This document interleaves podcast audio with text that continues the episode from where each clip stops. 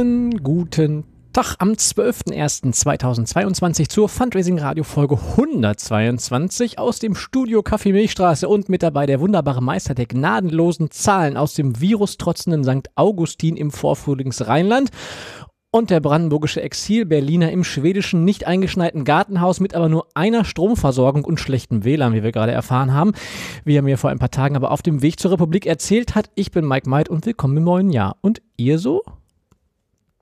Hallo. Ja, Hattest du dir das aufgeschrieben, Mike? Ja, ich habe mir gedacht, ich bereite uns mal gemeinsam auf diese Folge vor und ich schreibe mal was auf. Das ist gut. Für alle Mithörenden, wir wissen jetzt, Mike ist der einzige Mensch, der sich vorbereitet hat. Und dementsprechend könnt ihr Mike auch alle Schuld in die Schuhe schieben, falls es Fake unvorbereitet News. klingt. Aber wir haben auch noch einen anderen Hinweis zu machen. Das ist vielleicht auch eine Vorwarnung, denn der Jona hat uns mitgeteilt, dass er gar nicht so ewig lange Zahn hat aus medizinischen Notfallgründen, die dazu führen, dass ihr uns, dass ihr euch gar nicht so lange von uns belästigt fühlen dürft. Aber es, wir fanden zu dritten Mal, es wird mal wieder Zeit für eine sentimentale Sehnsuchtsschmacht Laber Fundraising Radio Folge und die steht davor. Wenn ihr jetzt nicht mehr dabei sein möchtet, bis zur nächsten Folge. Auf Wiedersehen. Das ist die Folge 123 mit einem Thema eurer Wahl. Irgendwann mal. Heute geht es nur um den flotten Austausch, den ich lange nämlich nicht mehr mit euch hatte, Jungs. Immer so mal alleine mit Andreas, viel und ausführlich. Dann habe ich, glaube ich, das längste Telefonat mit Jona geführt, was ich jemals geführt habe vor ein paar Tagen. Aber gemeinsam hatte ich euch schon lange nicht mehr vor dem Mikrofon. Ich ja. freue mich sehr. Guck mal an. Und ich dachte, wir machen heute einen Jahresausblick. Jetzt sagst du, der, der, hat sich doch vorbereitet, merkst du, Jona? Ja, natürlich ja, habe ich Bild. Also, soll nicht ja, immer von mir auf andere schließen. Eben. Ja, sagen, die, die, ursprüngliche Planung war, wir machen sowas wie einen Jahresrückblick. Und dann ist mir übrigens aufgefallen bei der Geschichte, dass wir dann auch keinen Termin gefunden haben und sowieso irgendwie ich nicht so mehr der Freund von Jahresrückblicken bin, dass ich total vermisst habe oder es überhaupt nicht wahrgenommen habe, vermisst überhaupt nicht, aber dass ich es überhaupt nicht wahrgenommen habe, was im Internet sonst in all den Jahren zuvor durch, den, durch die Power gegangen ist. Was sind denn eigentlich die tollsten Social Media Trends für 2022? Was wird sich verändern? Was ist hier der Crypto-Coin des Jahres? Welche Trends im Fundraising ja. und so weiter und so fort? Da habe ich überhaupt nichts wahrgenommen. Also es hat sich irgendwie ausgetrennt oder habe ich nur geschlafen lange? Also ich habe äh, Social Media habe ich, äh, nee, ähm, äh, dieses Internet, äh, das ist jetzt nicht Social Media, das ist E-Mail. Äh, als Einzige, was ich wahrgenommen habe, ist, dass Apple angeblich äh, die Massen-E-Mails getötet hat, also vielmehr das Tracking. da wollte ich euch immer noch mal fragen, ob das stimmt oder nicht. Und tatsächlich habe ich keinen, weil ich habe vorher auch mal gesucht, ich habe keinen Jahresausblick im Fundraising gefunden, also zumindest keinen deutschsprachigen. Es hat tatsächlich kaum einer was geschrieben, ne? oder niemand geschrieben. Ja, Jonas, hast du andere Erfahrungen? Auch, ähm, ich habe auch äh, äh, vorher mal äh, gedacht, man könnte ja, weil man sieht sich ja so selten, ne? das ist ja äh, dieser persönliche Trennungsschmerz, den Mike eben schon äh, angedeutet hat. Ähm,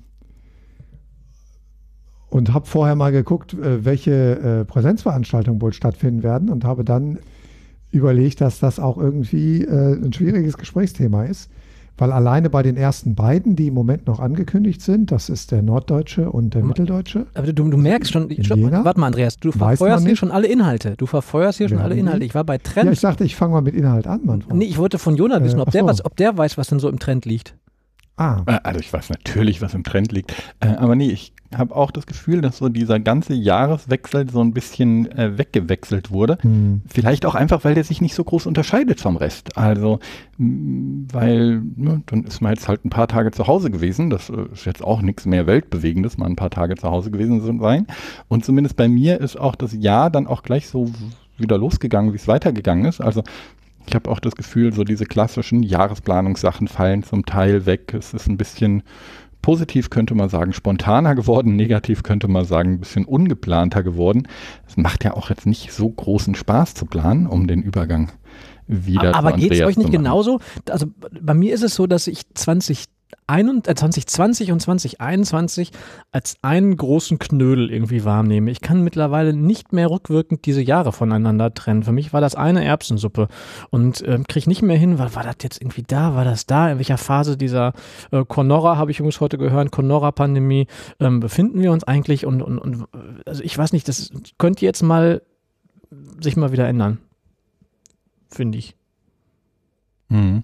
Ich meine, ich kann schon noch ein bisschen unterscheiden und zwar wirklich in mhm. das Jahr, in dem das auf einmal alles auf uns eingebrochen ist und in das Jahr, in dem alles halt so vor sich hingerüdelt ist. Also ich habe weniger ein Problem damit, 21 und 22 zu unterscheiden, als dass ich wirklich 22 schon wieder vergessen habe.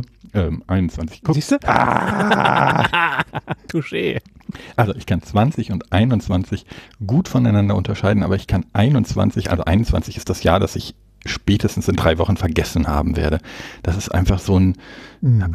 so ein Nicht-Jahr. 2020 fand ich ja noch negativ, aber aufregend. Aber 2021 war einfach, ja, war halt so da. Also auch Fundraising-technisch äh, habe ich jetzt wenig mit der Flut zu tun gehabt, muss ich dazu sagen. Das war, glaube ich, für alle Kolleginnen und Kollegen, die in der Organisation waren, die dort äh, betroffen waren, beziehungsweise dort Hilfe leisten konnten, war 2021 sicherlich noch mal ein bisschen herausragend. Aber wenn man das rausnimmt, habe ich jetzt sehr wenig besondere Erinnerungen. Also das liegt zum einen daran, dass eben wenig stattgefunden hat, dass aber jetzt auch so ähm, dieser Neuigkeitshype, äh, diese krass besondere Situation, die wir insbesondere im ersten Lockdown, also 2020 Frühling hatten, äh, nicht mehr so da ist, haben sich jetzt auch alle daran gewöhnt, mal irgendwo so einen komischen Zoom-Link zu klicken, aus meiner Sicht viel zu sehr, haben sie sich dran gewöhnt. Mhm. Ähm, jetzt ist man da irgendwie nur noch, am Anfang fand ich das ja noch gut aber, und so weiter. Bist du gerade aktuell ständig in Konferenzen? Ich habe das Gefühl, in den letzten sechs bis acht Wochen ist das bei mir persönlich massiv runtergefahren. Ich bin nicht mehr in Konferenzen, ich bin jetzt in Meetings. Ah. Also die Konferenzen, das war 2020, da wurden dann irgendwie viele coole digitale Konferenzen gemacht. Aber jetzt sind es einfach Meetings. Also jetzt ist auch für mich, mich als extern auf einmal viel mehr, ach komm, kommst du mal hier noch dazu, redest mal hier mit, machst mal da was. Äh, auch nicht per se negativ. Ich finde das ja zu ganz, ganz vielen Bereichen auch total schön, aber es ist dadurch äh, jetzt in meinem Leben zum Beispiel viel, viel kleinteiliger geworden und ich höre das aus vielen Kolleginnen äh, und Kollegen auch aus den Organisationen, dass ich sag mal, die Organisationen noch nicht so den Weg damit gefunden haben, dass es jetzt so super einfach ist, ein Meeting zu machen. Und auch wenn das jetzt ein bisschen äh, schöner ist vielleicht als in physischen Meetings, die Anzahl einfach radikal hochgegangen ist.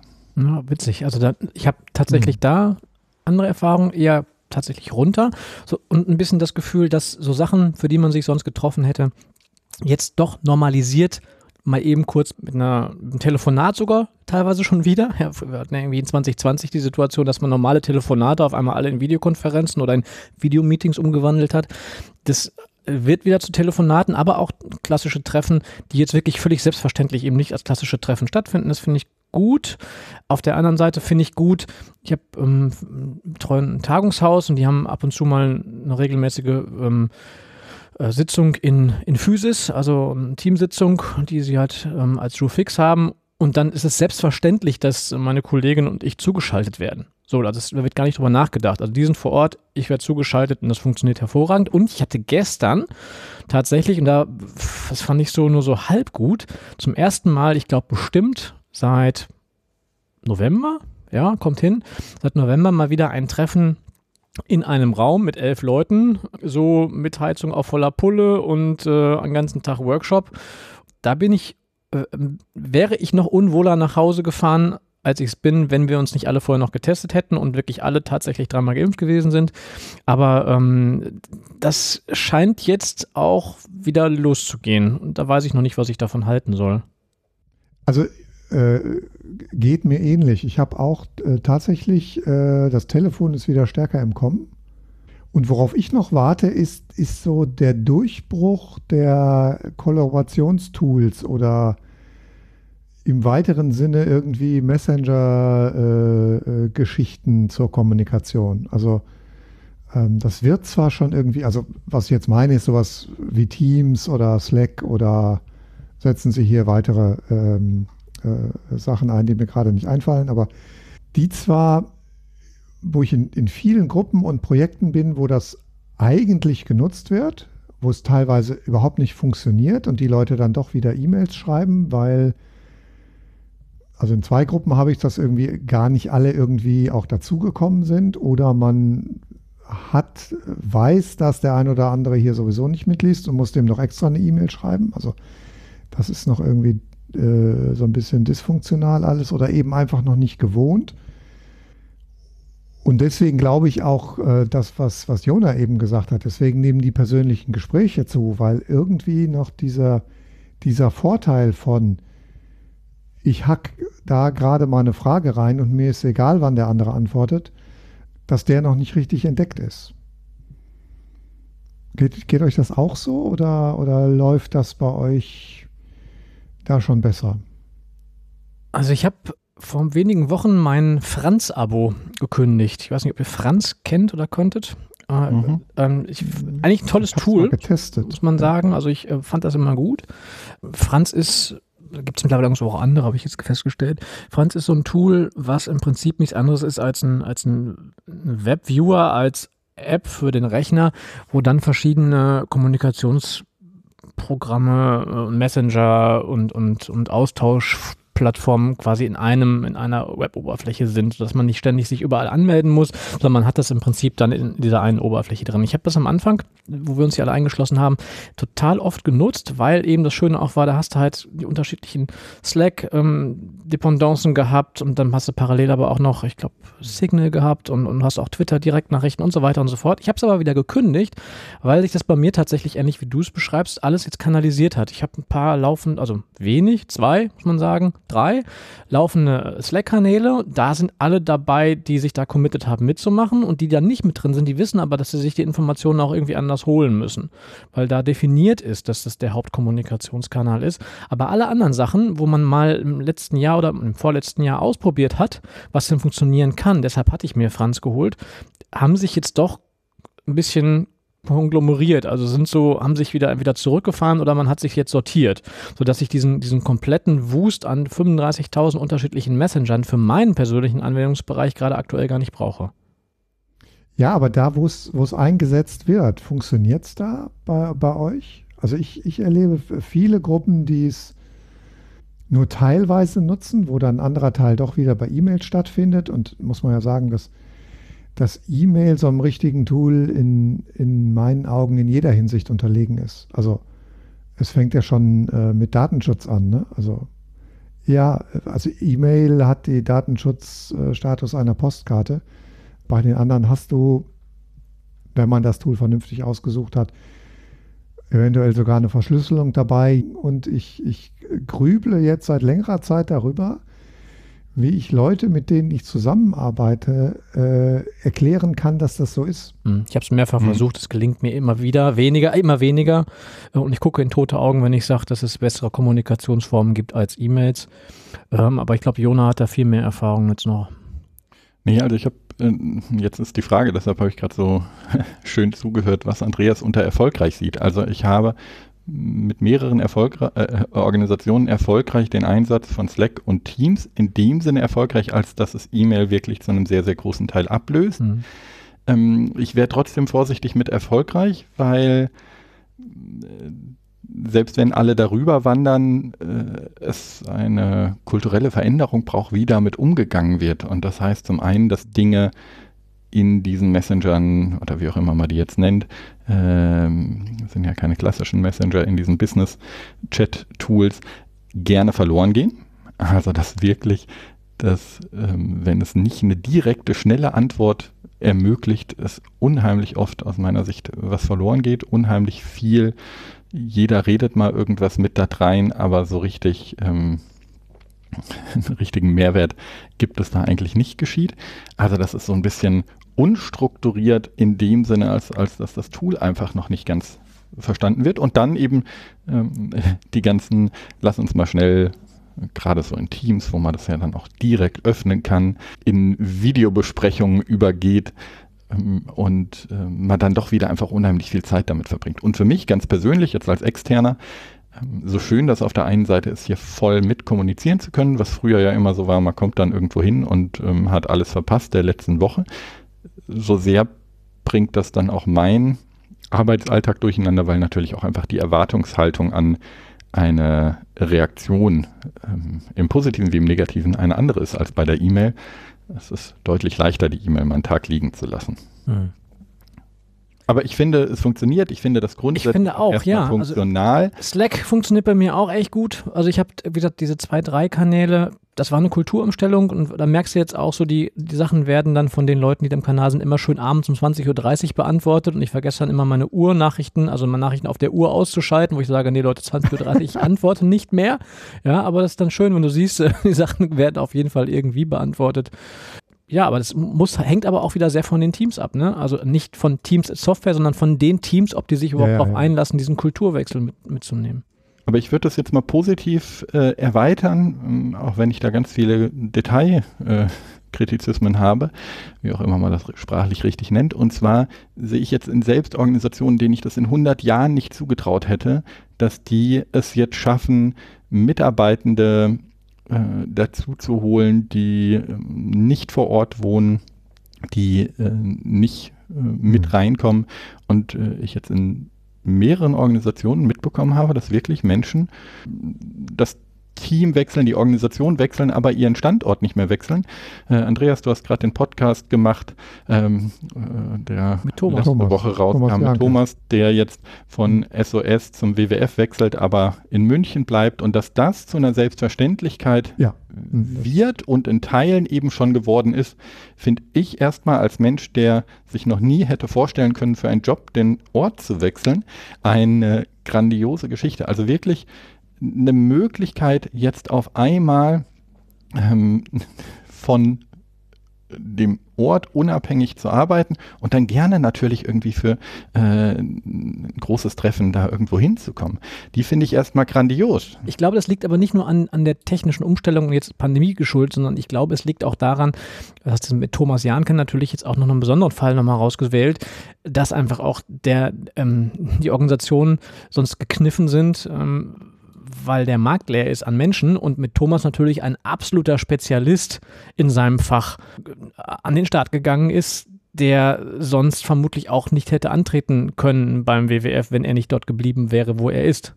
Ja, aber wir hatten auch ja, schon vor fünf Jahren ein Rumgeheule darüber, dass man niemanden findet, ohne dass das möglich gemacht worden wäre.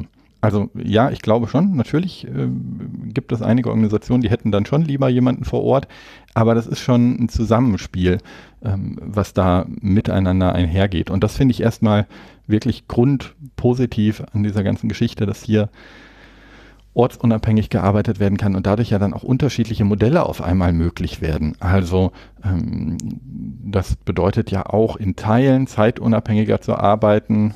Ich hatte jetzt gerade eine Kollegin, die dann aus dem, ja, dann eben nicht Urlaub, aber von einem anderen Kontinent dann mal zumindest teilweise mitgearbeitet hat und solche Dinge. Ich weiß, dass ich das vor vier Jahren mal gemacht habe. Da war ich zwei, drei Monate in Südeuropa unterwegs und habe so ein bisschen dazu gearbeitet.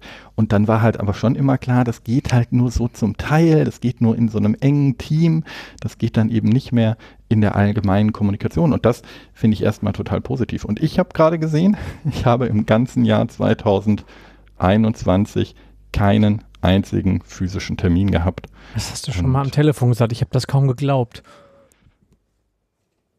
Ich war auf dem Fundraising-Kongress. Das war ein physischer Termin, witzigerweise gleich dann ein großer. Aber das war wirklich, ich habe keinen, ich bin nie fürs Vorortsein bezahlt worden. Letzte Woche. Und auf dem Kongress auch nicht. Das, also das kann ich nicht ganz toppen, aber ich hatte tatsächlich nur, also bei, bei einer Organisation war ich nur ein einziges Mal. Und dann haben wir noch so eine, so eine kleinere Veranstaltung organisiert, wenn man die mitzählt, sind es zwei. Den Kongress habe ich ja aus familiären Gründen leider verpasst. Ich muss auch sagen, äh, äh um vielleicht das nochmal kurz, äh, wie ich die beiden Jahre unterscheide, 20 und 21, in, in das mit viel Neuem und in, der, in das wahnsinnig Ermüdende. Mhm.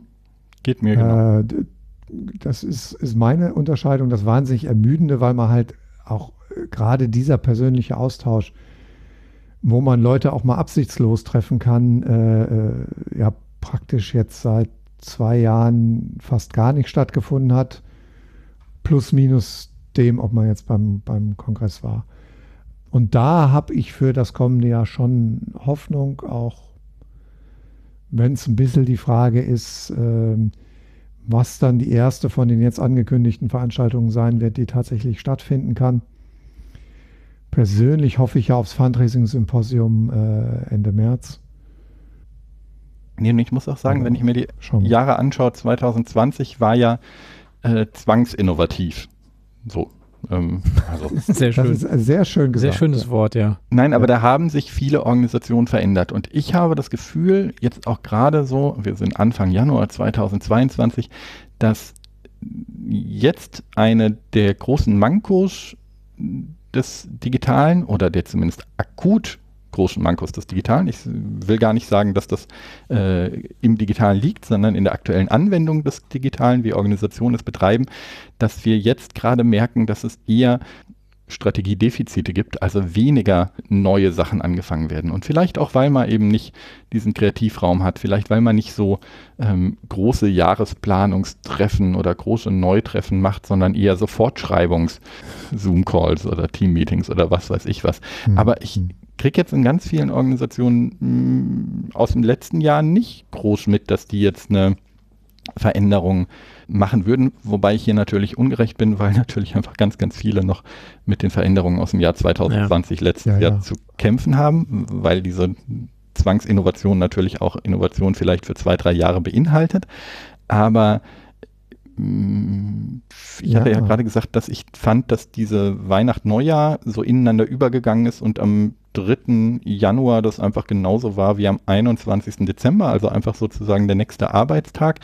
Und das hat ja vielleicht auch ein bisschen was damit zu tun, dass hier eben nicht so ein großer Schritt, nicht so, was nehmen wir uns 2022 vor.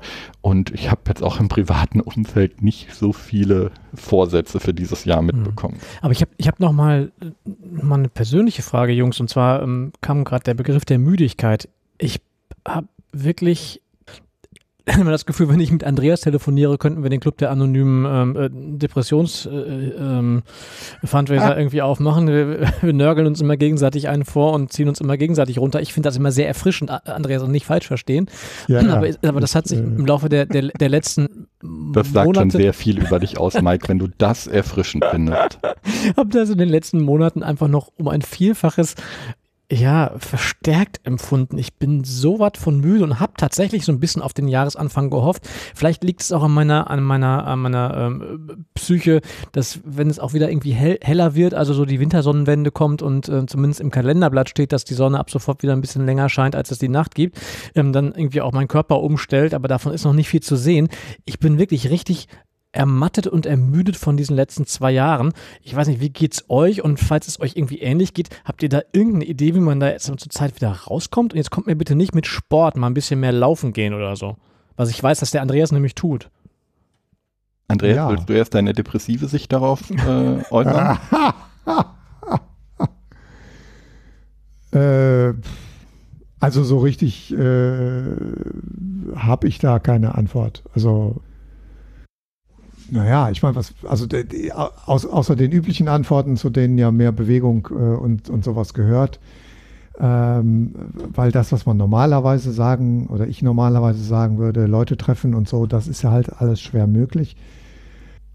Und was nur, äh, zumindest äh, bei meinem Freundeskreis nur in, in äh, einer Gruppe tatsächlich irgendwie funktioniert, sind diese ähm, sind Zoom-Meetings irgendwie als, als Ersatz für persönliche Treffen. Das, das ist witzig, habe ich überhaupt nicht ein einziges Mal gemacht. Doch, zu meinem, zu meinem Abi-Jubiläum ja, haben wir das einmal das gemacht. Liegt vielleicht daran, dass wir eh deutschlandweit verstreut sind und uns sonst nicht treffen könnten, aber sonst haben wir das auch schon mal gemacht, auch mit, mit Freunden, die eigentlich äh, relativ nahe wohnen, aber ich hatte immer so den Eindruck, das ist, ist so, so eine Art, äh, ja, oder, oder oft ging es mir halt auch so, dass, dass, äh, dass, ich, äh, dass meine Ermüdung fast noch mehr erhöht hat, weil ich ja sowieso den ganzen Tag schon auf dem Bildschirm gestarrt habe und versucht habe, äh, die Stimmung von Menschen an kleinen Kachelbildern von ihnen zu erkennen. Ähm, das ist dann auch schwierig. Ich habe inzwischen festgestellt, dass Telefonieren da wesentlich einfacher ist sogar. Hm, ich laufe immer beim Telefonieren, stimmt ja. Ja, nee, nee, weil man beim Telefonieren gar nicht versucht, irgendwas aus diesen Kachelbildern rauszulesen, sondern einfach eben ja nur die Stimme hat, aber das ist ja was, was man schon gewohnt ist. Also das wäre insofern meine Antwort. Aber der jo Jonas auch der Jungbrunnen der Energie. Der kommt jetzt, mit, kommt jetzt mit dem Rezept um die Ecke, wie man aus der Müdigkeit wieder rauskommt. Also Mike würde sagen, dass man aus kleinen Kachelbildern einfach große Kachelbilder machen muss. Einfach mal einen großen Monitor kaufen als dritten, vierten oder fünften Monitor, den man sich da in seinen Kabuff stellt. Nein, ja, ähm, ich also ich bin habe ja, zwei äh, große. Ich wüsste nicht, wo ich jetzt noch größere hinstellen sollte. Aber gut. Ich, ich bin ja Eins, äh, zwei, in dieser drei, Runde eher vier, der Optimist. Sechs, Jona. danke, Mike. Ja. Danke. Hm, mir ging es blöderweise Ende letzten Jahres auch das erste Mal so. Ich habe bin ja so ein Zweckpessimist, das heißt, ich stelle mir immer das Schlimmste vor und dann freue ich mich total, dass das Beste passiert äh, oder eben nicht das Schlimmste. Ja. Und damit bin ist, ich, ist auch die ideale Methode, finde ich. Damit bin ich bis in den Herbst letzten Jahres durchgekommen, weil ich wirklich einfach keine Termine gemacht habe, weil ich einfach nicht davon ausgegangen bin, dass es besser wird, weil ich mich schön eingeigelt habe. Äh, Klammer auf, habe hier ja auch ganz gute Möglichkeiten, mich einzuigeln. Ähm, und äh, mich hat es dann wirklich Mitte November das erste Mal so richtig äh, gekickt. Und da war ich dann auch irgendwann so, jetzt habe ich auch keinen Bock mehr. Also wenn es dann wirklich irgendwie, äh, ah, also so, äh, das hat dann selbst meinen Pessimismus sozusagen übertroffen. Das gibt es ähm, gar nicht. Ja, das habe ich mir ja, auch gedacht. Und ähm, dementsprechend äh, ging es mir dann auch so. Und ich bin jetzt aber gerade schon wieder raus. Haha. Ähm, und äh, zwar indem man einfach Dinge plant. Und zwar so plant, dass sie nicht verschiebbar sind. Also dass sie sich nicht eben äh, von einem Pandemiegeschehen abhängig machen. Also mein Tipp wäre, Fortbildungen starten. Mein Tipp wäre freie Tage machen. Mein Tipp wäre, ähm, ich bin jetzt äh, nicht der Mensch, der Sport macht, zumindest äh, setze ich meistens Vorhaben durch, wenn sie nichts mit Sport zu tun haben. Und sobald sie was mit Sport zu tun haben, äh, schaffen sie es keine zwei, drei Wochen.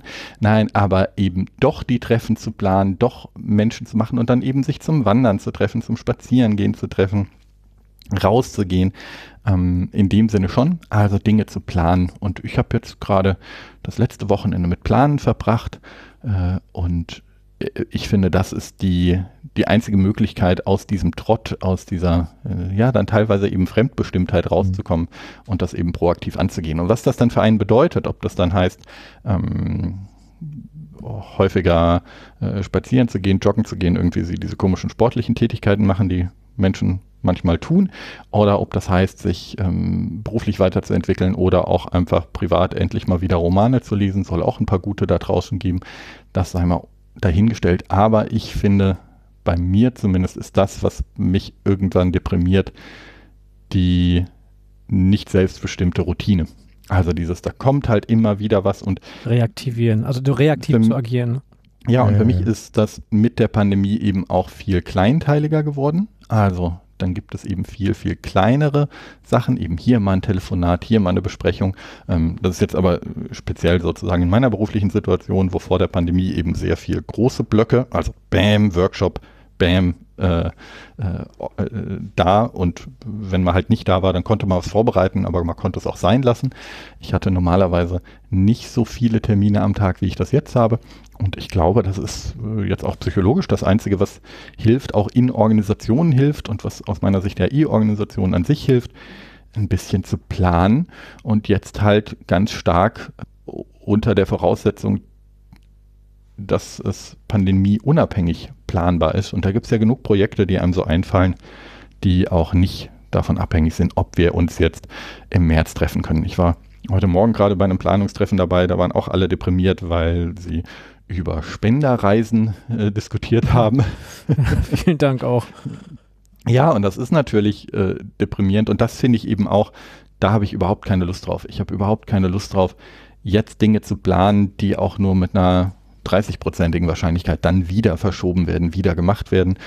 Andreas hat es gerade mit der Fortbildung äh, da. Wir sind ja alle drei an der Fundraising-Akademie, wo das ja dann auch mal, dann plant man so, dann muss man es umplanen. Genau, eigentlich wäre ich heute in Hannover das, im Kurs, aber das, aus Corona-Gründen ähm, bin ich erst morgen, weil da auch Referentenprobleme gab mit erkrankten Menschen und das ist auch wieder was von, von Fremdbestimmtheit. Eigentlich schön alles mhm. vorbereitet und dann wird es doch wieder verschoben, wo keiner was für kann, so, ne, aber ich passe genau ins genau. Bild. Und ich habe eben gemerkt, mich hat das eben erst Ende letzten Jahres gepackt, weil mein Pessimismus nicht groß genug war und ich dann doch den Fehler gemacht habe, wieder etwas zu planen, was sozusagen Corona abhängig war. Und ähm, das lasse ich jetzt einfach. Jungs, sollen wir mal ins Fundraising gucken? Ich habe ein und Corona-Thema, was mhm. Fundraising angeht. Das Fundraiser-Magazin heißt jetzt Fundraising-Magazin. Wollte der Matthias gut. gar nicht an die große Glocke hängen. Ist mir noch nicht aufgefallen. Siehst du? Guck mal. Das wollte der Matthias vor allem schon lange. Das war ja nicht aus Gründen, dass äh, Matthias der größte Fan des generischen Maskulinum ist, genau. sondern äh, dass das eben rechtlich nicht anders möglich war. Und, ähm, ich glaube auch die ja. Firma heißt hm. weiter so, wie sie heißt, ne? aber zumindest auf dem, auf dem Logo des Magazins und auch auf der Website prangt jetzt das Fundraising-Magazin. Wenn ich es richtig sehe, also ich habe es natürlich jetzt direkt mal gerade hier eingegeben. Äh, unter der Domain Fundraiser Magazin mhm. ist tatsächlich das Logo Fundraiser und äh, angeblich soll es auf dem letzten Heft auch schon gewesen sein, wenn ich das hier richtig Ui. sehe. Ähm, ich glaube, es war sogar Warte mal, ja, ja. und es ist mir, ich gebe zu, es ist mir nicht aufgefallen. Siehst du, und deswegen habe ich gedacht, ist das mal ein Moment, hören ja 30 Leute zu, vielleicht das auch nochmal zu kommunizieren. Ohne jetzt das große Thema ähm, Gendersprache aufzumachen, weil ich glaube, dass, dass nee, sich die Kolleginnen also. und Kollegen da in Dresden sich eine Menge Gedanken zu diesem Thema gemacht haben. Ja, also das Einzige, was man dazu sagen kann, ist, dass ich äh, vor auch nicht allzu langer Zeit äh, gelernt habe, dass man, wenn man gendert, Klammer auf. Zur Schonung meiner Lebenszeit sage ich jetzt direkt dazu, entscheidet das selber, Klammer zu, ähm, dass man dann nicht das Sternchen nehmen sollte, sondern idealerweise den Doppelpunkt. Bitte, auf jeden Fall, nicht kein weil, Sternchen. Weil äh, nämlich ähm, sehbehinderte und blinde Menschen sich Texte ja vorlesen lassen. Und äh, Spendersternchen in würde tatsächlich vorgelesen, so wie ich es gerade gesprochen habe. Aber Spender, Spender Doppelpunkt in, äh, der Doppelpunkt wird von der Vorlesung einfach als Pause gesetzt. Und alle Coder werden es dir danken, wenn du nämlich einen Text bekommst, der gegendert ist mit Sternchen und du packst den in Sublime oder in sonstige Code-Editoren rein ja. oder auch in Markdown-Editoren, wirst du wahnsinnig. Wobei ich sagen muss, da wäre für mich jetzt die, äh, äh das Argument, äh, sehbehinderten Menschen zu helfen, alleine aufgrund der Vielzahl und der Bedürftigkeit noch größer, als die, den Coder zu helfen. Aber äh, es wäre ein, weiter, ein weiterer guter Grund, ja. Wollte ich gerade sagen. Also ich mag das Dopp den Doppelpunkt auch sehr. Die Begründung, hm, ich halte jetzt nichts davon, Sprache an Technik anzupassen, dann hätte man halt mal richtig Druck machen müssen auf die Vorlesegeräte, dass die das richtig äh, vorlesen. Ja. Das wäre auch möglich, aber die Option ist schön. Ich mag das auch. Ich mache da mal die Kommentaroption für diese Folge auf der Website mal aus. Ne? Nein, um Frieden zu wahren. Aber ich, äh, darf ich noch ein Thema anhängen, weil mich das gerade äh, äh beschäftigt, wo wir es von Sprache im Fundraising ähm, haben. Also weil ne, es gibt ja wirklich die große Diskussion in ganz vielen Fundraising-Abteilungen, wie ähm, geht man mit dem Thema um. Ich habe jetzt in zwei, drei Organisationen ein anderes Problem äh, letztes Jahr gehabt und auch noch nicht gelöst. Und das ist das alte Du- und Sie-Problem, wo wir wirklich äh, langsam mhm. in, in Probleme geraten. Das fängt an mit ja. Social Media, wo wir eben in der Regel duzen oder irzen, ähm, in Mailings aber in der Regel siezen. Und äh, jetzt kommen äh, gerade so hippe Agenturen immer ganz gerne daher und machen Kampagnen jetzt auch komplett im Du. Das heißt, wir haben mal Kampagnen, wo sich Menschen in Newsletter eintragen, in denen komplett geduzt wird und dann äh, gibt es vielleicht noch eine Willkommensstrecke im Newsletter, in der auch geduzt wird und später wird dann in Sie umgewandelt und so weiter und so fort. Also wir haben in der Sprache sozusagen ganz viele Brüche, weil sich viele Organisationen nicht einheitlich dafür entscheiden, wie sie ihre Zielgruppe ansprechen. Oder dass eben einfach medienabhängig total komisch kommt, äh, die Entscheidung, die die Organisation getroffen hat, durchzuziehen. Und ähm, gibt es noch Steigerungen übrigens teilweise in einem Text, wo am, wo am Anfang quasi bei aktualisierten Texten geduzt wird und dann im Verlaufstext, wo dann hinterher wieder Copy-Paste-Texte drin sind, dann im selben Inhalt dann auf einmal wieder gesiezt wird. Also ja, wobei das ist ja dann wirklich ein handwerklicher Fehler, aber wir haben das wirklich jetzt gerade so im, im, Fundraising, nehmen wir mal an, das Lead generieren, äh, Online-Fundraising, also bis ich die E-Mail-Adresse oder Postadresse habe, fand jetzt komplett im Duzen statt, dann geht es rüber in die Fundraising-Abteilung, die dann komplett sieht. Das ist ähm, manchmal ein bisschen unangenehm. Ich habe jetzt eine Organisation getroffen, die ihr Newsletter einfach wirklich in zwei Varianten haben, die das Problem also mit der Datenbank erschlagen und äh, ein Fleck fürs Duzen und eins fürs Siezen haben. Da die deutsche Sprache aber so blöd ist, ähm, bedeutet es halt wirklich, alle Texte komplett zweimal Komplett, zu ja, ja. schreiben. Genau, das, Da das ist kann ich eine ja Menge nicht- Arbeit. Du brauchst für alles zwei Vorlagen. Ja. Das kann ich nicht Also einfach ich- technisch Ich denke, das lösen. Problem ist auch, dass, dass du ja nicht mit, mit einer äh, homogenen Zielgruppe kommunizierst, sondern dass die Zielgruppen der Kanäle sich ja auch nochmal unterscheiden. Also Ja, konkret ist es in dem Fall ein. Altersproblem. Ne? Ja, äh, ist, ja, Also früher haben wir ja eher gedacht sozusagen, ach ja komm, das sind jetzt die Jungen in Social Media und das sind jetzt die Alten im Mailing und das stimmt aber eben nicht mehr oder hat noch nie gestimmt. also junge Menschen bei Facebook, das dürfte eine Ausnahmeerscheinung sein. Ja eben. So und jetzt haben wir Warte mal, Jungs, kurze Frage. Facebook? Können wir das mal einer erklären? mein. Entschuldigung. Jetzt mach nicht noch eine Klammer auf. Ja, Die Klammer aufmachen ist der Andreas. lassen wir. Um die Facebook-Frage kurz zu antworten, ich habe mich äh, letzte Woche das erste Mal dazu verleiten lassen, zu sagen, 2022 ist Peak Facebook. Aber Peak heißt immer noch ganz Peak, oben. ja. Äh, das Mhm. heißt nicht, dass man es jetzt nicht nutzen sollte, aber ich fürchte, dass ähm, es das Jahr war oder wird, das ähm, Peak Facebook ist. Ja, So, aber das ist jetzt wirklich eine ganz, ganz große Klammer. Aber gut. Weiter. Ich habe noch was, und zwar wenn, ein bisschen Hausmeisterei, wenn wir, wenn wir schon bei, bei solchen Sachen sind wie Sprache und bei, bei Dusi und bei Gendersternchen und so weiter. Ich weiß nicht, ob ihr das mitbekommen habt. Ich habe ein bisschen experimentiert mit den letzten drei Folgen, glaube ich. Ich habe jetzt hier im, im Podcast angefangen, die Podcast-Folgen transkribieren zu lassen, beziehungsweise zu transkribieren.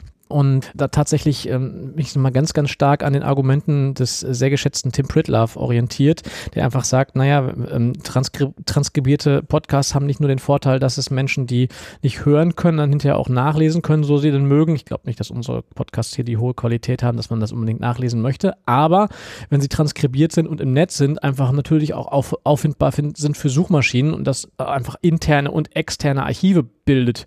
Und ähm, das war für mich ein Argu eine Argumentation, mich mal da ein bisschen mit zu beschäftigen. Und da kann man sich ja auch wie Alice im Wunderland, äh, im Wunderbau hinter jeder Tür mit neuen äh, Irrgärten und Irrungen und Wirrungen beschäftigen.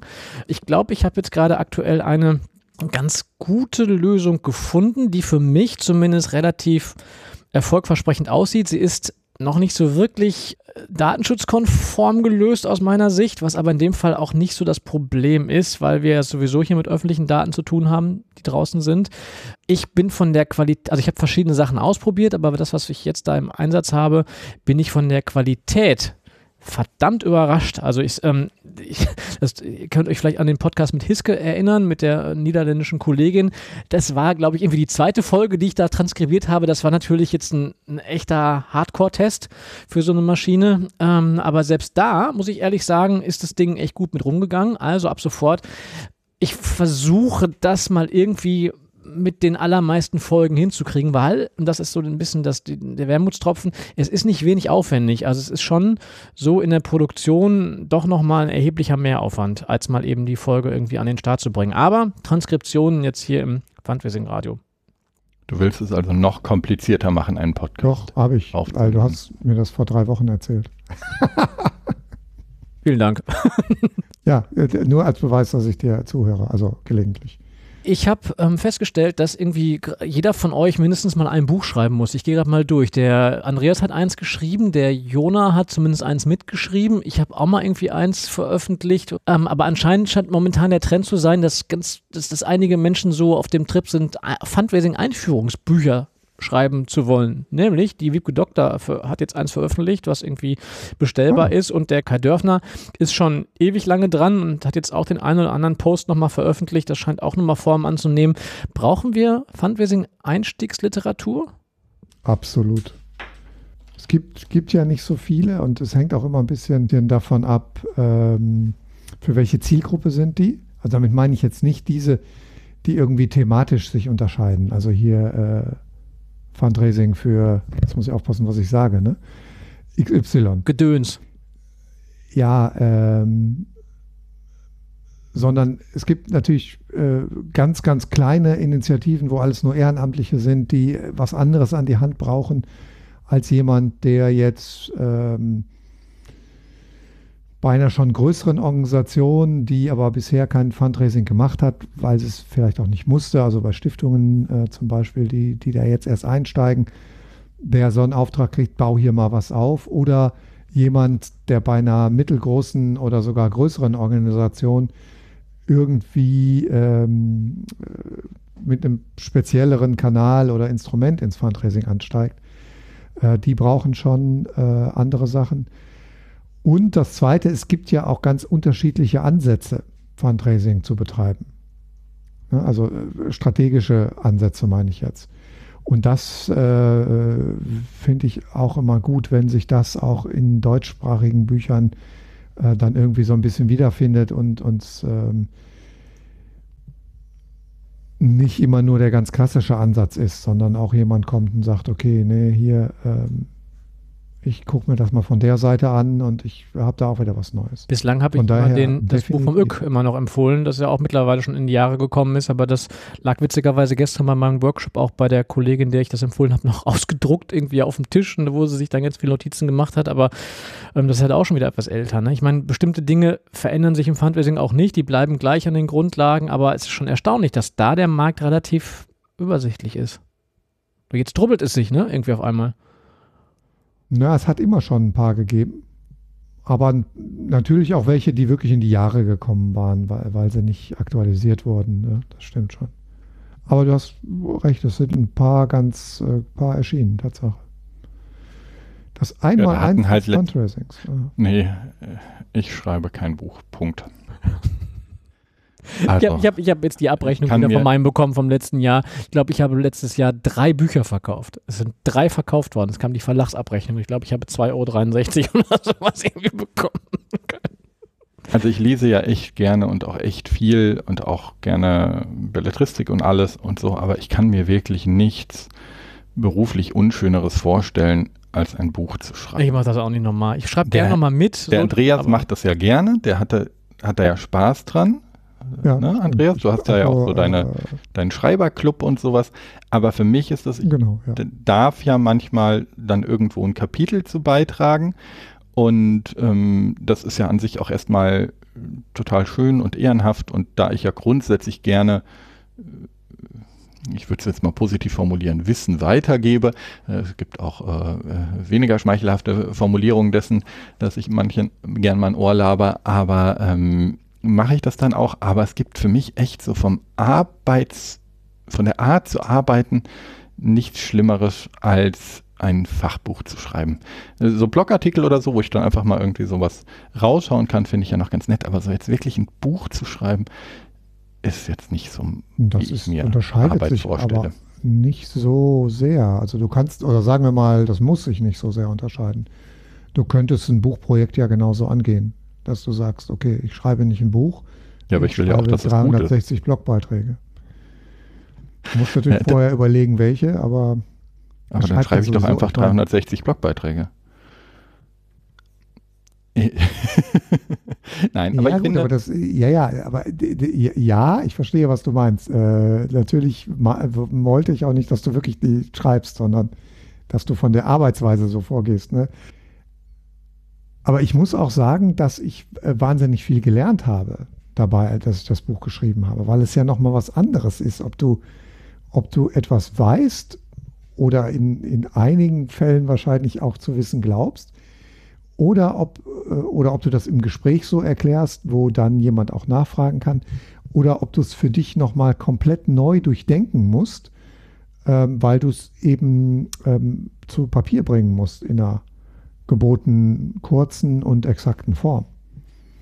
Ja, ich glaube, das ist das Problem, was ich habe. Ich habe das total gerne im, im Workshop-artigen oder auch im Vortragsartigen, dass ich zwischendrin sozusagen ein Feedback bekomme. Und ein Buch als ja ziemlich lange Strecke von Inhalt, ohne dazwischen sozusagen ein Feedback zu bekommen, hey, bei mir wäre jetzt ein bisschen mehr die Richtung, geh doch mal in die Richtung oder sowas. Das ist das, was, ähm, glaube ich, das ganz Schlimme ist. Plus einfach eine, eine sprachliche Frage. Also ähm, sprechen ist halt anders als schreiben. Ja, das stimmt. Aber da müsst du dich einfach mit dem Mike zusammentun und ihr schreibt zusammen ein Buch. Dann hast du die. Nein. Im Effekt auch. Pass auf, jetzt kommt, jetzt kommt eine grandiose, grandiose Überleitung. Wir schreiben kein Buch, sondern wir schreiben das Jahr 2022. Und ich Boah, die hast du ja aber auch vorher noch. Also super, oder? Nein, die war tatsächlich, ja. kam jetzt echt so irgendwie. Aber wir schreiben das Jahr 2022 und ich würde gerne mal von euch wissen, einige Kurse haben wieder begonnen. Wie wird denn euer Jahr 2022? Ich weiß, dass Jona gerade gesagt hat, er plant nichts mehr, aber dennoch würde mich interessieren, wie jetzt so euer Jahr beginnt, was so in der kommenden Zeit passiert, inklusive mit der, mit der ähm, obligatorischen Lobhudelei auf eure eigenen, jetzt nun startenden Kurse, weil ich glaube, das interessiert auch einige Menschen.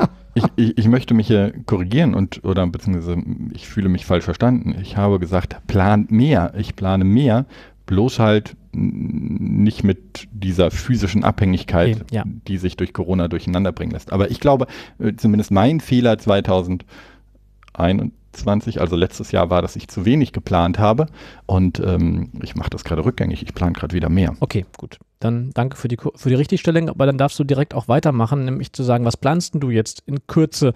Wir haben Mitte Januar und irgendwie ähm, stehen ja tatsächlich auch wieder Termine an. Also der Norddeutsche Fundraising-Tag soll in Präsenz stattfinden im kommenden Monat unter 2G-Plus-Bedingungen. Ähm, das ähm, Fundraising für Umwelt und Entwicklung in Münster steht auf dem Plan, auch für Februar. Es finden wieder Veranstaltungen statt, so sie denn stattfinden. Ähm, wie sieht es denn bei dir und bei euch aus in den kommenden Wochen? Genau, also zum einen Planung. Äh, wir befinden uns Mitte Januar. In einer Woche geht der neue Kurs zur Referentin Online-Fundraising an der Fundraising Akademie los, den ich vom lieben Mike übernommen habe und auch ein bisschen umbauen durfte. Ähm, das steht deshalb jetzt mal ganz konkret an. Da braucht man nicht viel planen, sondern das muss man jetzt mal machen.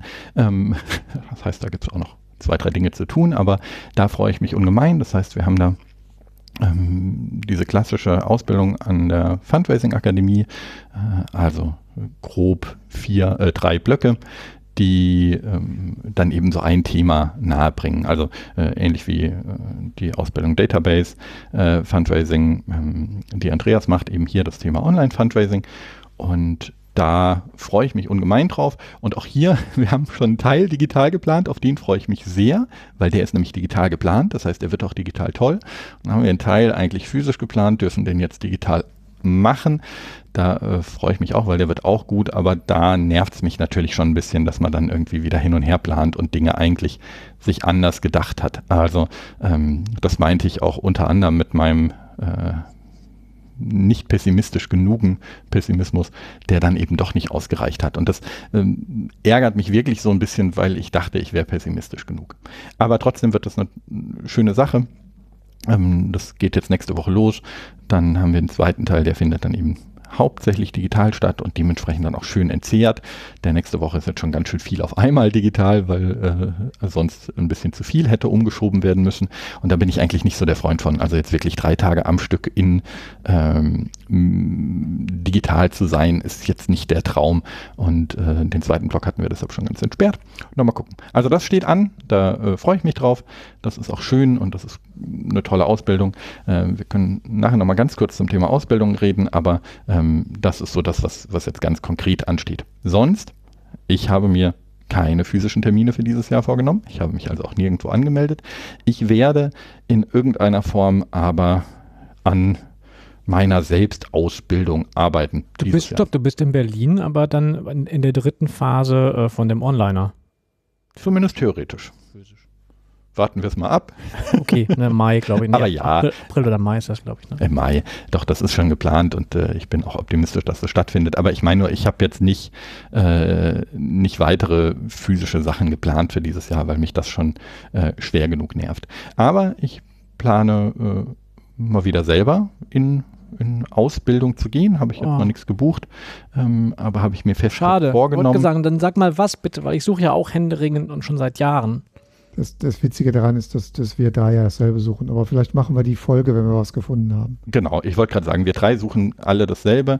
Ähm, Herr Rossi sucht das Glück, nehmen wir die dann, ja? Vielleicht mit ein bisschen, bisschen unterschiedlichen Geschmäckern. Ich würde auch gern gleich, wenn wir die Runde fertig gemacht haben, nochmal über das allgemeine Problem von Fortbildung für Menschen, die nicht Einsteigerinnen oder Einsteiger sind in einem Thema äh, zu finden, weil das ist aus meiner Sicht wirklich ein Problem. Ich hatte auch gerade mehrere Kolleginnen, die mich um Rat gebeten haben für Fortbildung. Und das ist sehr, sehr schwierig in Bereichen, wo Menschen schon in dem Bereich arbeiten. Und du aber nicht also weißt, so du aber nicht weißt, auf welchem Niveau die Person tatsächlich ist, weil man es nicht ja, messen kann. Genau, ja, beziehungsweise selbst wenn ich es weiß, bei der Einzelperson ist es eben sehr, sehr unwahrscheinlich, eine ganze Gruppe auf gleichem Niveau zu finden. Und deshalb gibt es keine guten oder sehr wenig gute Fortbildungen ähm, die, die aus Expertinnen Profis machen sozusagen, sondern ähm, es gibt dann tolle Sachen, die man machen kann, wie dann gibt es hier irgendwie Leadership oder dann gibt es hier, äh, geht man einfach mal in einen angrenzenden Bereich, weil man da viel lernt. Aber es gibt eben leider sehr, sehr wenig klassische Vertiefungssachen. Und die Selbsteinschätzung gehört da auch mal noch dazu. Du weißt immer nicht, manche Menschen, die sagen, sie können ja gar nichts, sind im Prinzip schon Expertinnen. Und diejenigen, die sagen, ich kann total viel, so, so ein bisschen wie Dunning-Kruger, der Dunning-Kruger-Effekt, ne? so ähm, spielt er einfach auch eine Rolle. Genau, also das ist, also ja, es gibt ja. einen Grund, warum das so ist. Aus, aus Sicht eines Fortbildungsanbieters geht das gar nicht. Also ich habe es ein paar Mal versucht mit, äh, mit äh, Social Media für Fortgeschrittene. Und ähm, jetzt äh, darf man wirklich lachen, weil da tauchen halt Leute auf, die haben schon mal Facebook benutzt, selbst wenn da äh, die Textbeschreibung irgendwie ganz gut ist. Und da tauchen Leute auf, äh, die sind seit drei Jahren Social Media Managerinnen oder Manager. Ähm, und diese, und selbst die haben dann vielleicht in ihrem Betrieb halt nur ein Netzwerk oder zwei Netzwerke. Und das ist einfach sehr, sehr schwierig. Aber also das ist mein zweiter Plan, dahin zu machen. Und ähm, sonst plane ich, und das hört sich jetzt blöd an im beruflichen Kontext Fundraising, aber ich plane akute Freizeit und zwar berufliche Freizeit. Also ähm, nicht äh, private, familiäre Freizeit, die plane ich natürlich auch, das geht aber hier niemandem was an, sondern äh, ich habe mir ganz, ganz fest vorgenommen, mehr berufliche Freizeit zu haben, die mir eben in den letzten zwei Jahren ein bisschen flöten gegangen ist durch diese kleinteiligere Arbeit, äh, jetzt insbesondere eben als Selbstständiger. Was, also, was, meinst du damit? Also sowas wie der Tom Neukirchen in seiner Folge gesagt hat, dass er sich einen Tag die Woche tatsächlich aktiv nimmt, um zu recherchieren, oder? Genau. Hm, also ähm, zum einen habe ich äh, jetzt schon angefangen, auch Ende letzten Jahres ein bisschen mehr Time-Blocking im Kalender zu betreiben. Also wirklich zu sagen, äh, es gibt halt nach äh, gewissen Uhrzeiten keine Termine mehr oder manche Organisationen kriegen dann halt nur diesen Tag oder diesen Zeitslot, in dem sie machen können und eben äh, einen Tag die Woche, in dem es einfach keine Termine gibt. Punkt. Das heißt nicht, dass da nicht gearbeitet wird. Das kann fände ich auch gar nicht so schlecht, aber das gelingt noch nicht. mhm. Aber das ähm, wirklich einfach größere Zeitspannen ohne Ablenkung sind. Weil das ist das, was ich früher sehr viel hatte, einfach durch dieses Workshop-Geschäft ähm, und durch dieses, ich bin bei einer Organisation physisch oder ich bin nicht da. Und das ist äh, in meinem Arbeitsalltag ein bisschen verloren gegangen. Und äh, ich merke das an der Leseliste, die oh, ja. ähm, nicht kürzer wird. da fehlen aber ehrlich gesagt auch die Bahnfahrten, wo ich normalerweise Leselisten abgearbeitet habe. Ähm, und das ist jetzt so mein, äh, das, mein äh, Plan. Das kenne ich von meiner Podcast-Liste, die auch nicht kürzer wird, seit ich nicht mehr in der Bahn sitze. Ja, die Podcast-Liste gelingt mir, weil es gibt ja Hausarbeiten und solche Dinge zu tun. Da kann man auch Podcasts hören. Aber auch das, ich habe äh, die Hälfte aller Podcasts deabonniert zum 3. Januar diesen Jahres. Herr Dr. Berg, und bei Ihnen? Das ist sachlich falsch. Ich weiß. Äh, Hall of the Mountain King, hier, komm. Äh, ich habe, äh, also ähm, ähnlich wie, äh, wie Jona das gerade bei dem Online-Ausbildung beschrieben hat, gibt es ja in der Akademie auch die Ausbildung zum äh, Database Fundraiser, Database Fundraiserin. Das Format ist eigentlich ähnlich, also drei Blöcke. Äh, es war ursprünglich geplant, äh, mit einer Präsenz, drei Präsenztagen in Siegburg zu starten im Februar. Die haben wir jetzt abgesagt aus den bekannten Gründen. Also auch gar nicht äh, verschoben, sondern wirklich abgesagt. Ja, es ist tatsächlich so, dass, dass wir da, äh, also äh, an den drei Tagen das dann komplett online durchzuziehen, das ähm, haben wir dann jetzt eher nicht gemacht, äh, aus verschiedenen Gründen, ähm, nicht nur rein jetzt aus didaktischen, ähm, sondern wir äh, ers ersetzen den äh, Blog äh, durch Online-Tage. Das heißt, wir beginnen jetzt auch später am 9. März, das wäre eigentlich der erste Tag des Online-Blogs gewesen, äh, der bestehen bleibt und ersetzen die drei ursprünglich mal geplanten Präsenztage äh, durch Online-Tage.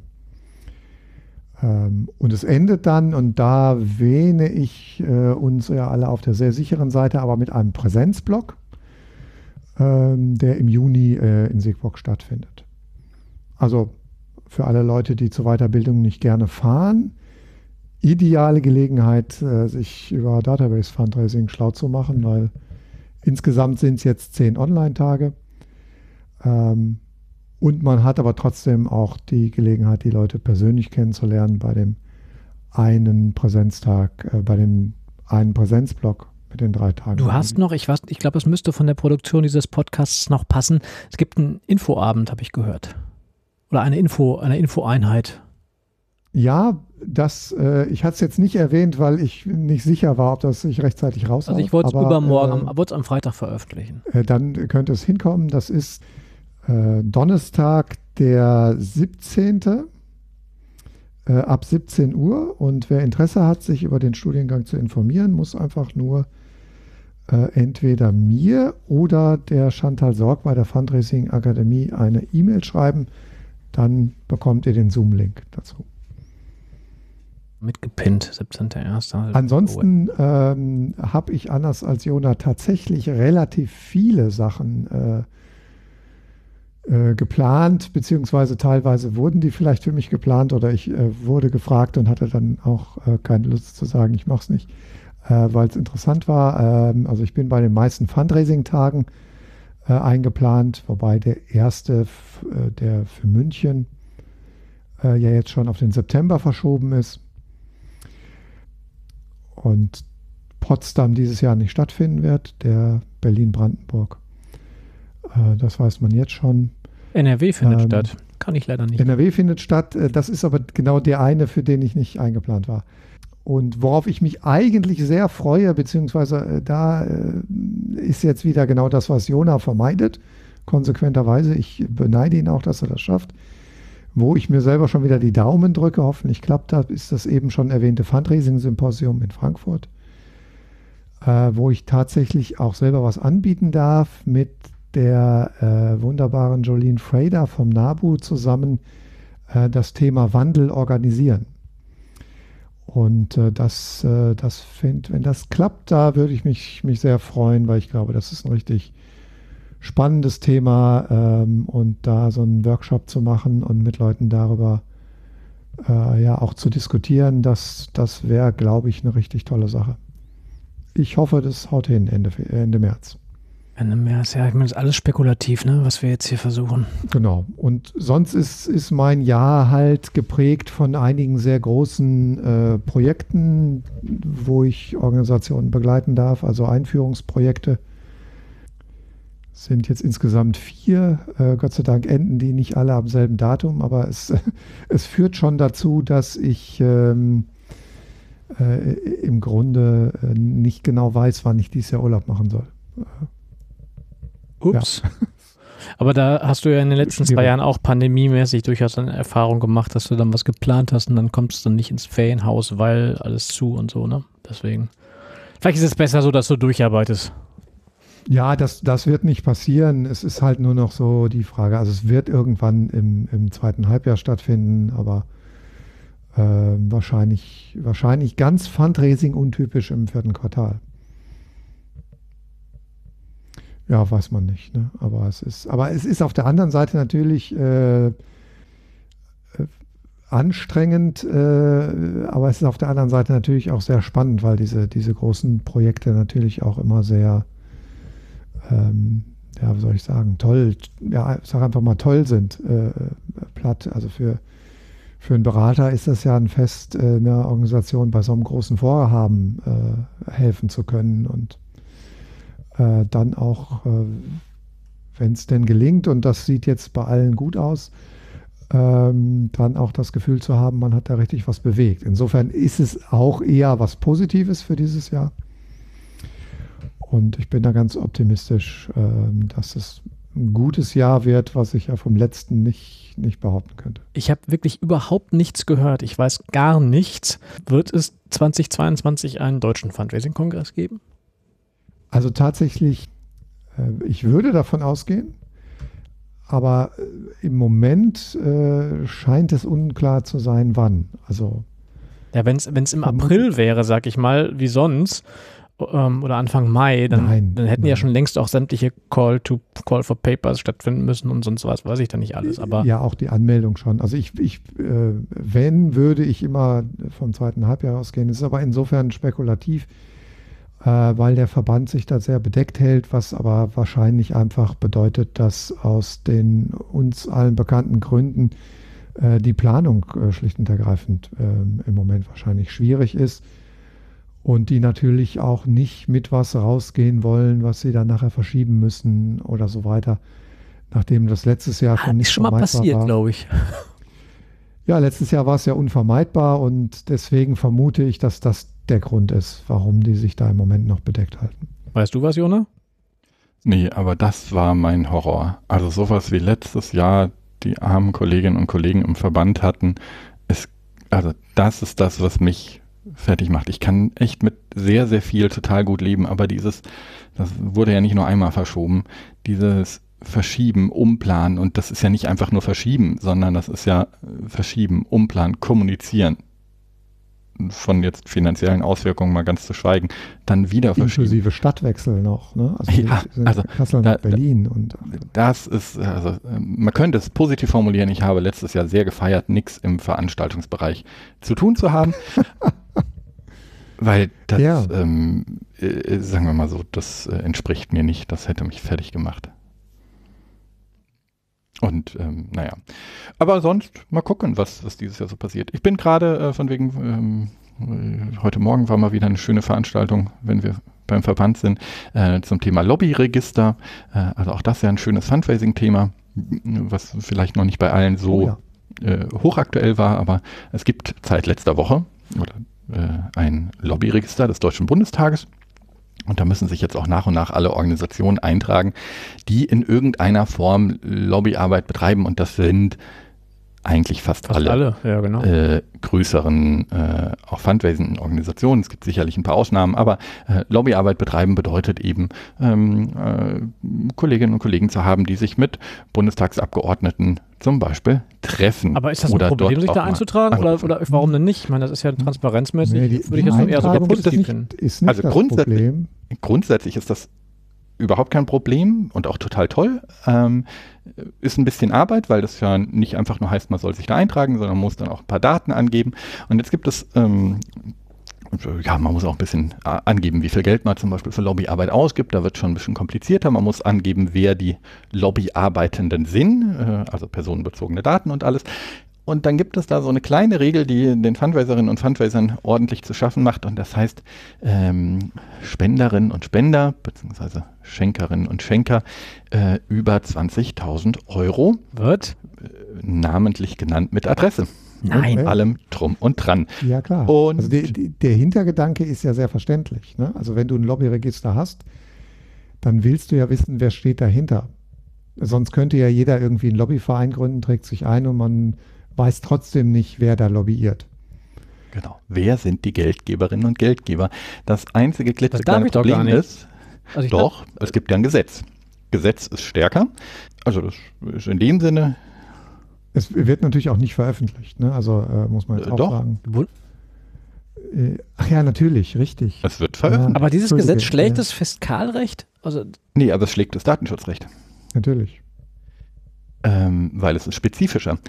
Äh, jetzt gibt es halt so zwei, drei kleine Probleme, äh, kann man sich ja vorstellen. Und zwar das erste äh, größte Problem ist natürlich, dass äh, wir im Bereich der Non-Profit-Organisationen, die auch ein bisschen Lobbyarbeit machen, aber zum Beispiel sonst ganz viel internationale Entwicklungszusammenarbeit oder so machen, äh, da jetzt nicht äh, klar sagen, das gilt nur für Spenderinnen und Spender, die für Lobbyarbeit spenden, sondern ähm, das gilt dann natürlich für alles. Und das ähm, kann man sich so vorstellen, macht einigen Großspendenbeauftragten gerade sehr zu schaffen.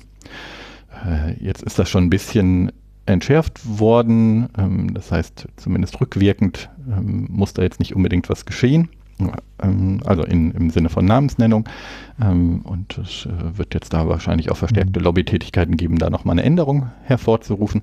Aber grundsätzlich bedeutet das erstmal, dass die Spenderinnen und Spender, zumindest ab diesem Jahr, die eben äh, in diesem Jahr mehr als 20.000 Euro spenden, äh, dort landen können. Musst du sie darüber informieren?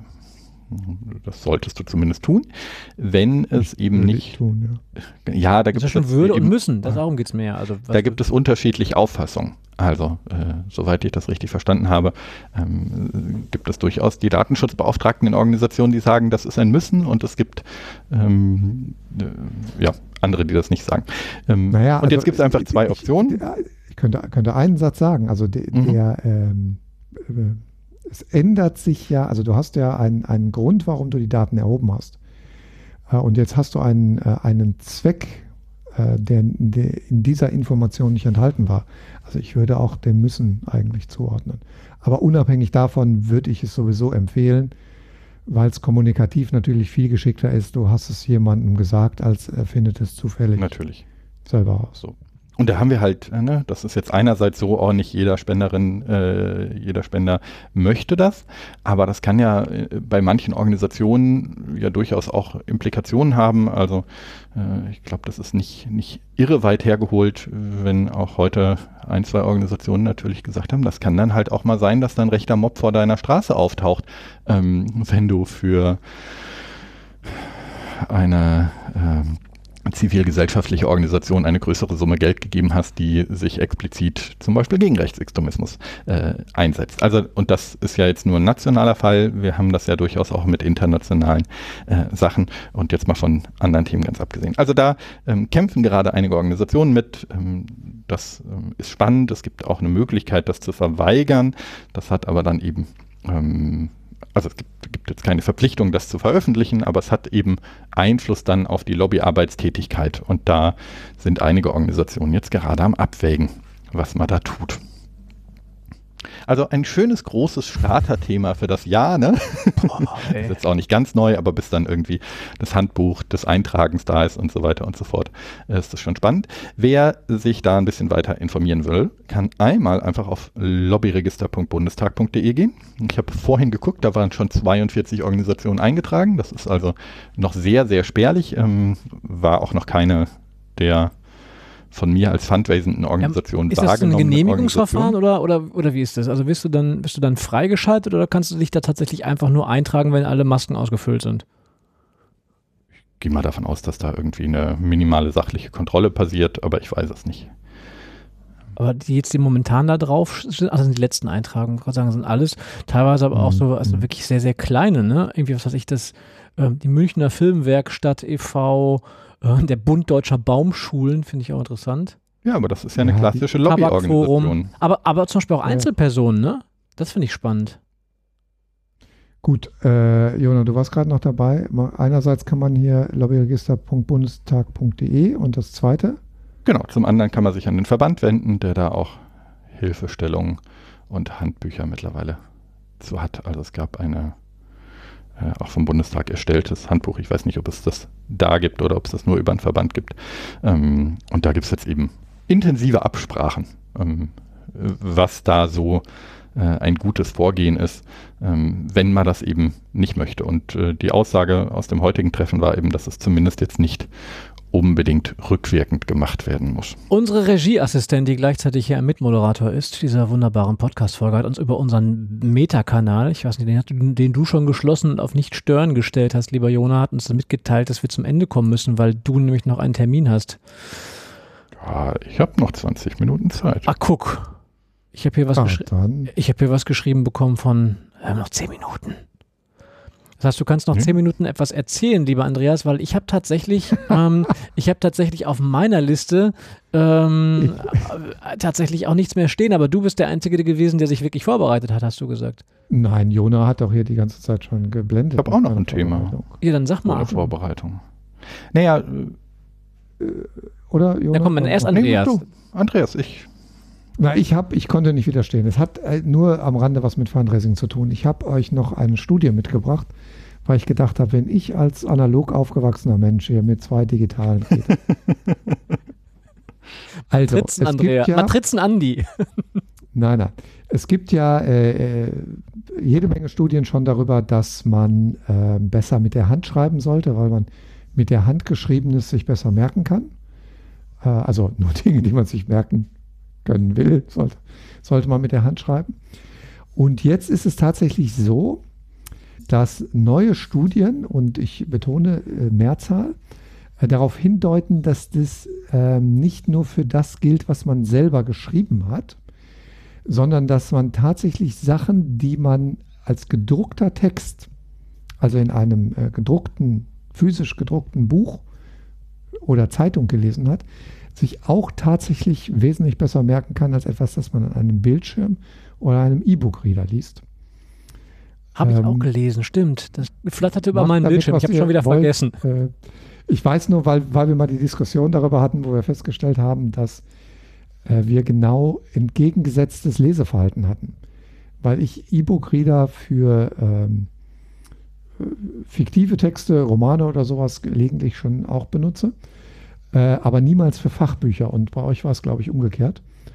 Ähm, also es hat einen Sinn, warum ein Buch gedruckt wird. Es dient dem Verständnis und der Erinnerbarkeit. Und äh, stellt die Studie eine Korrelation fest oder stellt die Studie fest, dass das wirklich am Medium liegt? Ich würde jetzt einfach mal per se eine Scheinkorrelation unterstellen. Nee, äh, ach so, nein, nein. Äh, äh, äh, du hattest mich gerade mit dem äh, Korrelation irritiert, weil wenn sie keine festgestellt hätten, dann hätten sie es ja nicht veröffentlicht. Ja, also, dass sie das feststellen, ist mir klar, aber Nein, nein, du, du brauchst ja, ja äh, also äh, was du meinst, ist, ob es eine, einen Begründungszusammenhang gibt, auf den hin sie das untersucht haben. mhm. Äh, und den gibt es tatsächlich. Das auf einem gedruckten Text gelesene wird räumlich im Gehirn anders verortet als das auf einem Bildschirm gelesene. Und äh, dadurch wird es anders verknüpft und ist besser erinnerbar. Also es wird, wird im Gehirn tatsächlich anders verarbeitet. Ich würde jetzt mal die These in den Raum stellen, die ich natürlich nicht belegen kann. Wenn ich von mir ausgehe, ich lese auf dem E-Book-Reader, auf dem Pad um ein Vielfaches mehr als auf Papier und um ein Vielfaches schneller, dass, dass sich das möglicherweise ausgleicht. Weil dadurch, dass du mehr wahrnimmst oder mehr aufnimmst, ähm, als dann auf Papier. Also ich bin viel, viel schneller und kann mir dadurch möglicherweise in Masse mehr merken, wenn ich es digital lese als auf Papier. Ich, äh, ja, es ist, ist interessant, dass ihr beide sofort mal die Studie bezweifelt. Nein, überhaupt Also nicht. Über, überhaupt nicht. Ich glaube glaub dieser Studie ja. Ja, nee, das ist aber Ich nicht. ja auch richtig. Also ich habe ja Weihnachten das äh, tatsächlich ein Buch geschenkt bekommen, da sogar mehrere, äh, aber ein sehr gutes von der Nguyen Kim. Ähm, Hm. äh, Mir fällt gerade der Vorname nicht an, Mai T, glaube ich. Ma- ja. Mhm. Ähm, die ähm, kleinste gemeinsame Wirklichkeit heißt das. Äh, und äh, wo, wo sie regelrecht dazu auffordert, genau das zu tun bei jeder Studie, äh, die man liest, äh, was ihr gerade getan habt, nämlich erstmal nachfragen, äh, wie ist das äh, Studiendesign, mit welchen Methoden? Handelt es sich um eine Scheinkorrelation? Das wird ja in Studien oft gemacht. Ne? Die untersuchen so lange, bis sie irgendeine Korrelation äh, gefunden haben und dann veröffentlichen die das. Ne? Deswegen muss es ja vorneweg einen Begründungszusammenhang geben. Also Ja, weil zum Beispiel zur räumlichen Wahrnehmung, hm, also jetzt muss ich eine blöde Geschichte meines Vaters erzählen, aber mein Vater hat mich mal angerufen, äh, weil er ein Computerproblem hatte und dann habe ich gesagt, er soll mal vorlesen, was jetzt auf dem Bildschirm steht und dann fing er an vorzulesen, ja, Datei, Bearbeiten, Ansicht, also sozusagen linear von links oben nach rechts unten und in der Mitte war ein Pop-up. Und bis wir da angekommen sind, bin ich schon dreimal verzweifelt, ähm, weil er keine räumliche Wahrnehmung des zweidimensionalen Bildschirms hatte. Ähm, das ist gut. so, Kann ich euch alleine lassen mit einem, mit einem schönen Weihnachtsgeschenk, was ich bekommen habe. Ich habe tatsächlich auch vor einem Jahr damals das Obama-Buch bekommen, war das letzte Buch, was ich gelesen habe, und davor jahrelang nicht, aber ich habe wieder ein Buch geschenkt bekommen. Und zwar den kleinen Prinzen.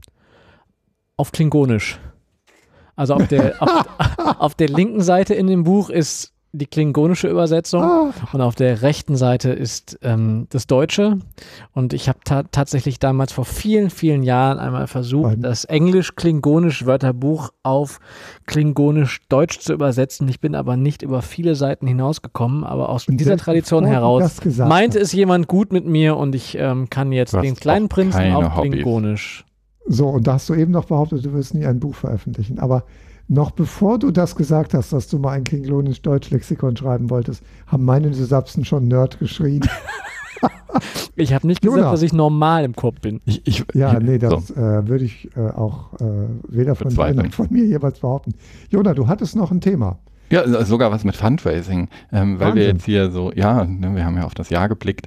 Ähm, äh, wie war denn 2021? Und es gab ja zwischenzeitlich, noch nicht die Finale, aber es gab ja schon mal die Bilanz des Helfens am Anfang Dezember. Hm. Ähm, Hm. die schauen dann immer nur auf, äh, äh, ne, den fehlt halt das letzte Quartal. Kein ganz Ja, unwichtiges da- Ich Quartal. wollte wie wir sagen, das, wissen. dadurch gucke Ne? ich da immer nie rein. Weil, Ja, ich guck, ich werfe einen Blick drauf und äh, ich habe mache manchmal auch den Fehler, dass ich mich an Diskussionen darüber beteilige, aber im Grunde ist es ein bisschen Folklore, wenn, wenn dir das wichtigste Quartal des Jahres fehlt. Also, naja, aber ähm, Ja, also zum Vergleich ist es nicht, ne, nicht, nicht ganz unwichtig, weil ähm, die, die, die, die Überschrift hieß äh, Spendenrekord in Deutschland. Äh, ich habe äh, auf, äh, toll, ne? Auf LinkedIn, da können wir auch ewig drüber reden, weil ihr vorhin Facebook so äh, niedergemacht habt. Ähm, was? Wir haben gefragt, was Facebook ist. Wenn nicht. gepostet Spendenrekord in Deutschland oder wie wir Pessimisten sagen, alles scheiße außer Katastrophenhilfe.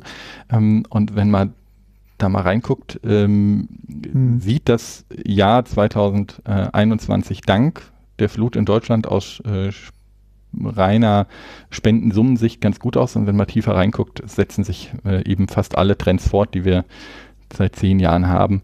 Also eben das klassische weniger Spenderinnen und Spender mit höherer Durchschnittsspende, die sich so in etwa ausgleicht. Aber wenn man da reinguckt, ist wirklich Kirche und Religion ordentlich zurückgegangen, Kinder- und Jugendhilfe ordentlich zurückgegangen, Krankheit und Behinderung ordentlich zurückgegangen, nicht humanitäre Hilfe äh, zurückgegangen und die einzigen zwei Bereiche, die eine äh, leichte oder große Steigerung hatten, leichte Steigerung, sonstige humanitäre Hilfe und dann eben die Not- und Katastrophenhilfe, die dank der Flut äh, sich fast verdoppelt hat. Also das ist schon äh, ja äh, keine Trendwende in Sicht, würde ich das mal Ja, nennen genau. bisher. Ähm, Das ja, heißt, wir und sollten so. alle es am Ball es bleiben. wird noch, ja, es, es wird im Grunde ähm, im Grunde noch trauriger, wenn man die Kaufkraftentwicklung dagegen hält. Wobei, das muss man dann wieder sehr differenziert sehen, weil die Kaufkraft sich ja für unterschiedliche Gruppen der Gesellschaft sehr unterschiedlich entwickelt, was auch die Sache mit der Durchschnittsspende erklärt oder der, der mhm. dem Trend, dem der zunehmenden Bedeutung des Großspender-Fundraisings, wo wir, glaube ich, auch äh, es absolut am Anfang stehen. Ähm, das wird für die meisten Organisationen noch an Bedeutung immens zunehmen in den, in den nächsten Jahren und Jahrzehnten. Ja, wobei man da sagen muss, dass ja ähm, die Studie, die ich jetzt gerade zitiert habe, das noch gar nicht beinhaltet, weil die Genau. Groß, Großspenden das nicht drin raus, haben. Also das GfK Charity Panel äh, zusammen mit dem äh, Ach ja, die machen aber zweieinhalbtausend Schluss. Ne? genau, die nehmen die Ja. großen Großspenden da schon raus. Das heißt, ja, du hast komplett recht, aber nein, nicht äh, in Basis auf die Zahlen, sondern auch bei den kleinen und mittelgroßen äh, Spenden Richtig, das, ähm, geht Ja. eben die Durchschnittsspende und auch die Spendenhäufigkeit hoch. Ähm, da sind wir jetzt bei. ohne dass man die ganz Großen dabei hat. Und Genau. Lasst uns da doch bitte wirklich über die Bilanz des Helfens ähm, wirklich dann sprechen, wenn die letzte ganze Version draußen ist. Die ganze Version kriegen wir ja sowieso nie, weil das muss man auch mal betonen. Das, was wir für umsonst bekommen von der Website, ist ein Exzerpt.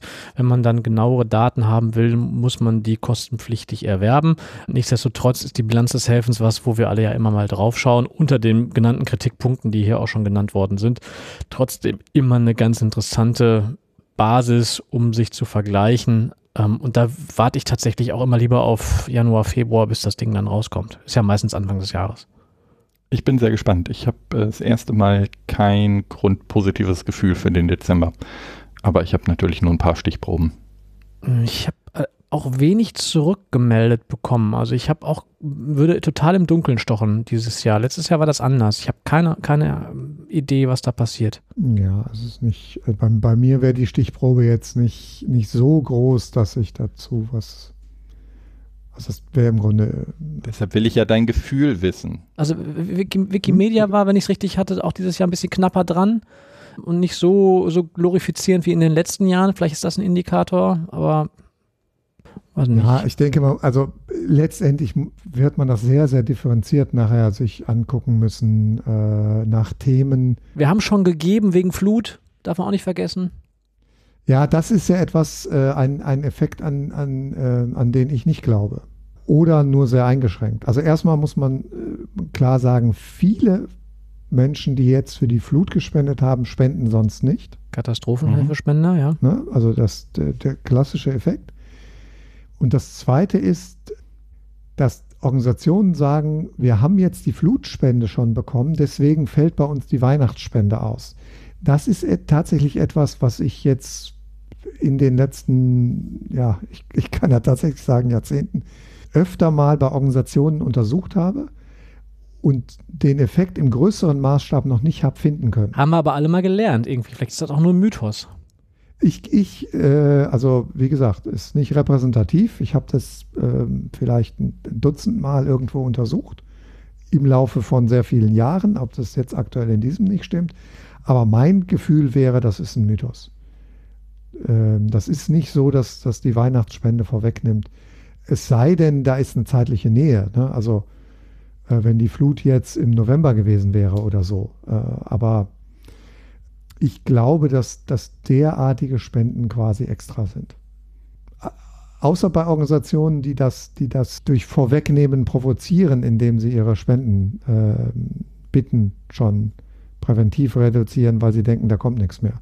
Ich habe hier gerade mal was gepinnt, während du das ausgeführt hast, und zwar ein Thema für einen kommenden Podcast. Muss ja nicht der nächste sein. Der nächste kann auch nicht mhm. sein, weil den nehme ich nächsten Freitag auf in einer Woche. Mythen im Fundraising. Was haben wir denn da so? Soll tatsächlich ja. Ich kann, ich, ich ähm, äh, eine solche Folge hätte es schon geben sollen. Die hat aus terminlichen Gründen allerdings eine spezielle Folge ähm, nämlich Mythen im Database Fundraising. Ah, okay, die, guck mal. Die wird mit Sicherheit kommen. Und zwar äh, zusammen mit der äh, mehr als geschätzten äh, Doris Kunstdorf. Sehr gut. Äh, auch, vor der auch vor der Pandemie das letzte Mal erst gesehen. Ja. Tatsächlich, ja. Aber das, das äh, haltet euch doch mal im Kopf, bitte. Das machen wir mal gemeinsam. Mal so eine Mythos-Folge. Genau. Also die, die, die Database-Mythen kommen, sobald wir beide Doris und ich einen Tag finden, an dem wir gleichzeitig Zeit haben. Äh, es könnte aber noch ein wenig dauern. Wie wir gelernt haben am Anfang dieser Folge, muss man sich dafür nicht mehr in einem gleichen Raum befinden, so wie wir drei das ja auch gerade nicht tun. Exakt, ja. Aber Mythen im Fundraising allgemein können wir auch gern. Ein Mythos ist, dass wir jetzt noch ganz, ganz viel Zeit haben. Haben wir aber nicht, weil der Jona noch Dinge vor sich hat. Hm die, äh, für die wir dir alles Gute wünschen. Und ja, euch da draußen auch. Wir haben jetzt alle noch ganz viel Zeit, nämlich noch etwa 353 Tage, etwas Gutes aus diesem Jahr zu machen. Und damit wünsche ich euch ganz viel Spaß mit 2022. Da schließe ich mich an. Ja, ist doch äh, ein, ein so wunderbar formuliertes äh, Schlusswort, dass mir auch nichts mehr einfällt jetzt. Ich weiß nicht, ob ich es richtig gerechnet habe, aber gut formuliert. Nee, ich glaube, es war. Das nee. hängt ja auch vom Datum an. Haben wir vielleicht ein Schaltjahr? was heute für ein Tag ist. Haben wir ein Schaltjahr? Weiß ich gar nicht. Nein, Nein. es teilt sich nicht durch vier. Ah, der Mathematik. Also es teilt ich mache mal schnell, das, ich mach mal schnell das Outro an. Das ist irgendwie klappt das. und, nicht durch, und nicht durch 400. Auf Wiedergesehen. Ja, bis dann. Ciao, ciao. Thank you.